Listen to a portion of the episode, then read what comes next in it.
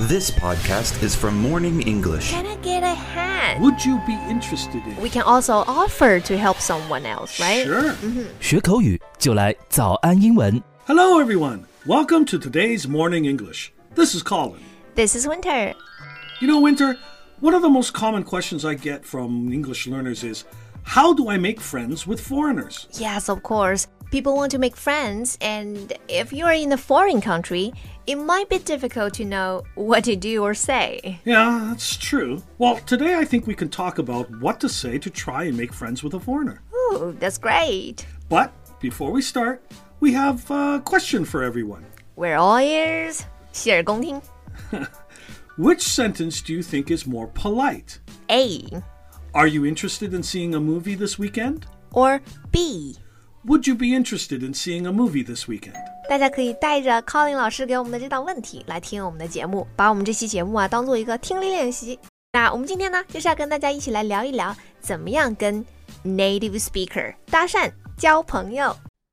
在节目的开始，给大家送一个福利，今天给大家限量送出十个我们早安英文王牌会员课程的七天免费体验权限，两千多节早安英文会员课程以及每天一场的中外教直播课，通通可以无限畅听。体验链接放在我们本期节目的 show notes 里面了，请大家自行领取，先到先得。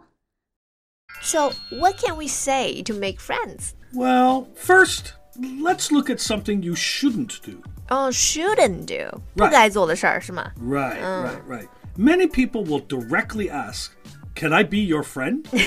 Well, what's wrong with that? well, it makes you know many of us foreigners uncomfortable. Why? Can I be your friend? 嗯、太直接了是吗？ Well, we believe that friendships should build slowly.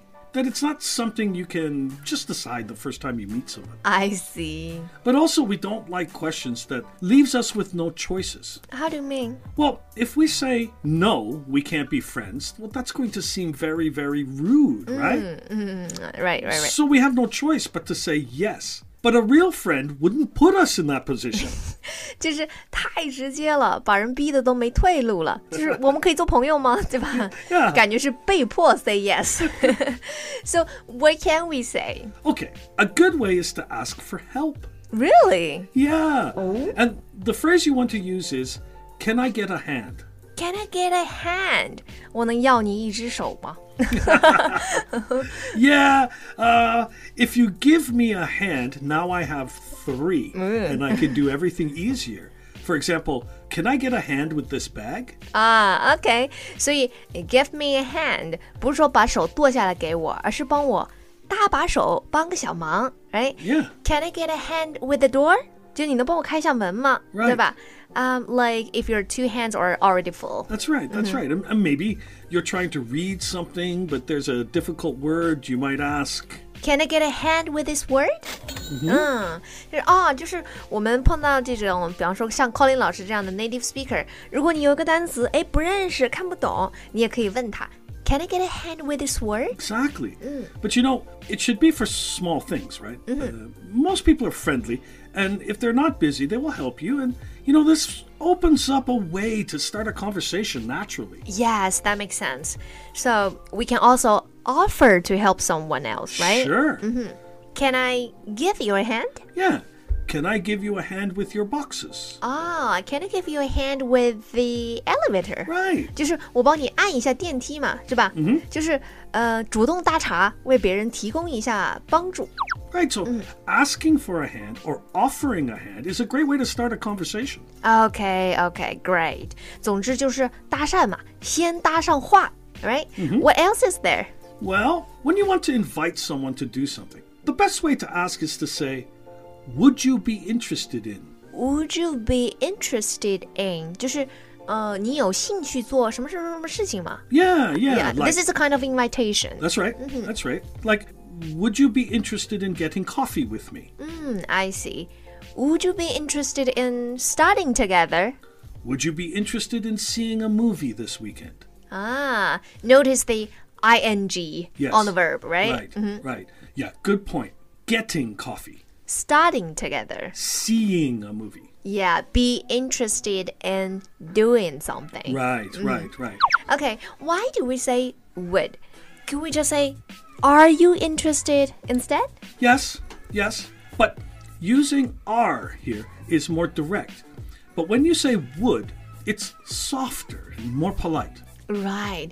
Saying, Would you be interested is the best way to invite someone to do something, right? Right. Yeah. Would you be interested in doing something? 就会比你直接问说 Are you interested in doing something？就是要委婉一些，礼貌一些。 Uh huh, uh huh. You know, another great phrase to know is what do you think? Right, because it's asking their opinion about something, right？、就是问别人对某件事情或者某个东西的意见，这也是打开一个话匣子，就是嗯，开启一个新话题的方法，right？What do you think? Well, and it also shows you care about their opinion. Yes, yes. You know, sometimes people ask me, do you like Chinese food? Right, but a better way would be to ask, What do you think of Chinese food? Right? right, right. right. That's just much, much better. And it's, you know, it can also be used after you have given your opinion about something. So, for example, I like Beijing opera. What do you think? Do you like Beijing opera? Uh, what do you think? Well, that's all we have for today. Remember our phrases. Can I get a hand? Can I give you a hand? Would you be interested in?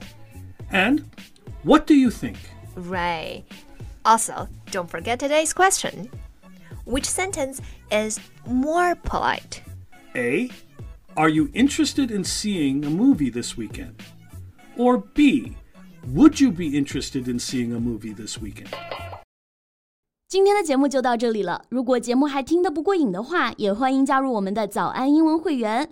成为会员，您就可以无限畅听我们每天一场免费的中外教直播课，以及两千多节原创系统课程了。今天我们限量送出十个七天免费试听权限，试听链接放在我们本期节目的 show notes 里了，请大家自行领取，先到先得。 Well, thanks everybody for joining us for today's Morning English podcast. This is Colin. This is Winter. See you next time. See you. Can I get a hand? Can I get a hand? Feel your hands on my skin. Think you got me.